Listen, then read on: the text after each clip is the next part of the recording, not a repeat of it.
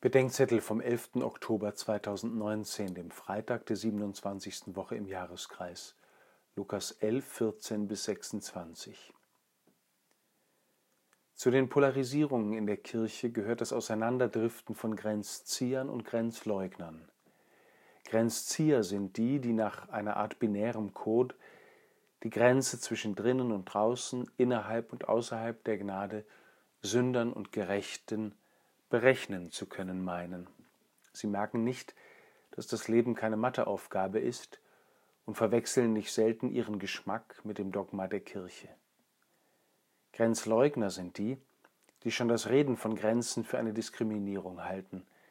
Sie merken nicht, dass auch jede Kontur eine Grenze ist und dass ohne solche Grenzen das Leben des Einzelnen wie der Kirche konturlos, gestaltlos und richtungslos wird. Jesus weist heute auf zwei Unterscheidungen hin, die Grenzzieher wie Grenzleugner korrigiert. Die eine betrifft seine Macht über die unreinen Geister, die lähmen und verstummen machen, wo Menschen befreit werden, die Wahrheit in Liebe zu sagen und zu hören, weiterzusagen und zu tun, dort bricht Gottes Reich an. Auch und gerade dort, wo wir schmerzlich auszuhalten haben, dass sich die Wahrheit Gottes erst im Widerstreit unserer Wahrnehmungen offenbart.